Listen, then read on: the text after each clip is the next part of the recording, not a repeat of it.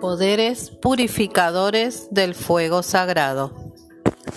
Amada presencia de Dios yo soy. Poderosa Astrea y tus ángeles del círculo de pureza cósmica. Amado Arcángel Miguel y tus legiones ilimitadas de la flameante espada azul. Aparezcan ahora y hagan resplandecer sus corrientes de luz cósmica. Aparezcan ahora y hagan resplandecer sus corrientes de luz cósmica.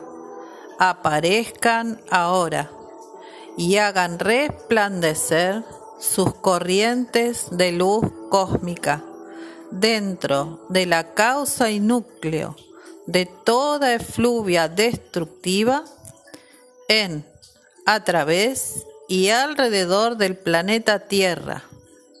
Y corten y libérenla, corten y libérenla, corten y libérenla de todo lo que no es luz.